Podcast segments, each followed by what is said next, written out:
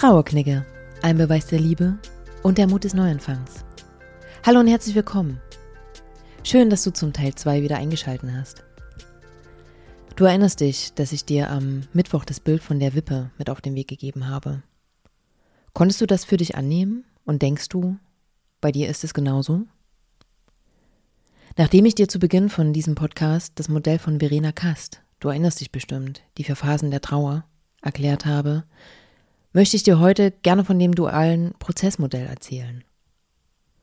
Dieses Modell stammt von der Psychologin Margret Ströbe und ihrem Kollegen Henk Schutt, die an der Universität in Utrecht geforscht haben. Du musst dir vorstellen, sie haben dafür eine Vielzahl von Datensätzen über eine sehr lange Zeit ausgewertet und dadurch sind sie zu einem Entschluss gekommen. Sie haben erkannt, dass wir durch neue Situationen unter enormen Stress geraten wir haben, wenn wir jetzt von einem Todesfall ausgehen, nicht nur einen geliebten Menschen verloren, sondern auch Ressourcen, die wir gewohnt waren. Damit meine ich zum Beispiel eine bestimmte Form von Sicherheit und Rückhalt, die uns gegeben wurde. Das heißt, hier haben wir nun automatisch Defizite. Die beiden sind nun dahergegangen und haben diese, man spricht in der Psychologie von Stressoren, in zwei Rubriken eingeteilt. Der eine Stressor hängt explizit mit dem Verlust zusammen und der andere geht mit dem veränderten Lebensumstand einher. Und auf dieser Grundlage wurde die Annahme aufgestellt, dass die Trauerbewältigung zum einen verlustorientiert und zum anderen wiederherstellungsorientiert verläuft. Also auf der einen Seite die konkrete Auseinandersetzung mit der Krise. Das sind die Momente, in denen du vielleicht Bilder betrachtest oder dich mit den Umständen, wie es zu dieser Situation kam, auseinandersetzt. Und auf der anderen Seite dich mit deiner Gegenwart beschäftigst, also reflektierst, was gerade ist. Dabei kannst du dich zum Beispiel mit deiner aktuellen finanziellen Situation beschäftigen. Vielleicht das Unverständnis aus deinem Umfeld kritisieren. Zugleich aber auch eine Art neue Freiheit spüren, die dich wohlfühlen und ebenso lachen lässt. Ströbe und Schutz sagen ebenfalls, dass diese beiden Zustände nicht gleichzeitig ablaufen können, sondern immer ganz klar abgegrenzt voneinander stattfinden. Und die Betroffenen entscheiden immer selber, wann welcher Zustand gerade notwendig für sie ist. Wie du hörst, ist Trauer also nicht konstant, sondern wippt nach der Annahme des dualen Prozessmodells von der einen zur anderen Seite. Hierbei ist mir noch wichtig zu erwähnen, dass die beiden auch abhängig voneinander sind. Die Traurigkeit hilft uns dabei, vieles zu reflektieren und uns notwendige Fragen zu stellen. Der andere Zustand hilft uns dabei, unsere eigenen gestellten Fragen zu beantworten und unterstützt uns natürlich dabei, positive Emotionen wieder zuzulassen und das Leben zu erleben.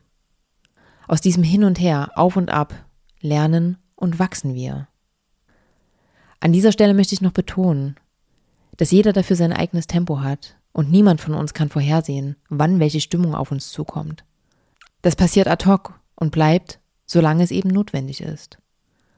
Und da wir durch unsere Vielfalt glänzen, können wir bei dem Thema Trauer und besonders Trauerdauer wirklich niemanden in eine bestimmte Schublade stecken. Das sollten wir auch tunlichst vermeiden.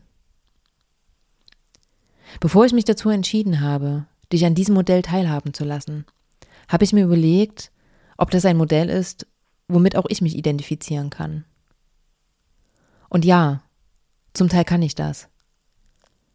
Nicht in Bezug auf meinen Papa, da hatte ich dir ja bereits erzählt, dass ich mich in den Phasen von Verena Kast wiedergesehen habe. Doch es gab andere Verlustereignisse bei mir, wo ich definitiv auf dieser Wippe saß. Und in dem einen Moment schmerzerfüllt Geschehnisse auseinandergenommen habe und es mir einfach nicht gut ging, und gefühlt einen Tag später war ich erfüllt mit Hoffnung und habe mich total gefreut, Dinge zu schaffen, die ich selber bei mir nicht für möglich gehalten habe. Das ging so lange so, bis ich für mich eine Balance gefunden habe.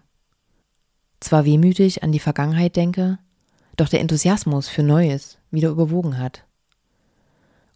Und ich kann dir nur ganz abgetroschen sagen, gib dir Zeit. Ich werde dir niemals sagen, Zeit heilt alle Wunden. Das halte ich persönlich für ein Gerücht. Zeit sorgt dafür, dass wir lernen können, für uns selber gut damit umzugehen, dass wir Wege finden, unsere Narben zu vergolden und dass wir den Mut finden, wieder neu zu träumen. Doch unsere Geschichte bleibt unsere Geschichte. Und zugleich haben wir immerzu die Möglichkeit, unsere neuen, unbeschriebenen Seiten mit bunten Farben zu füllen. Wir dürfen uns nur trauen, den Stift wieder selbst in die Hand zu nehmen. Ich freue mich, wenn du auch beim nächsten Mal wieder bei unserer Reise durch das Relief der Emotionen teilnimmst. Bis dahin, von Herzen für dich, deine Luisa.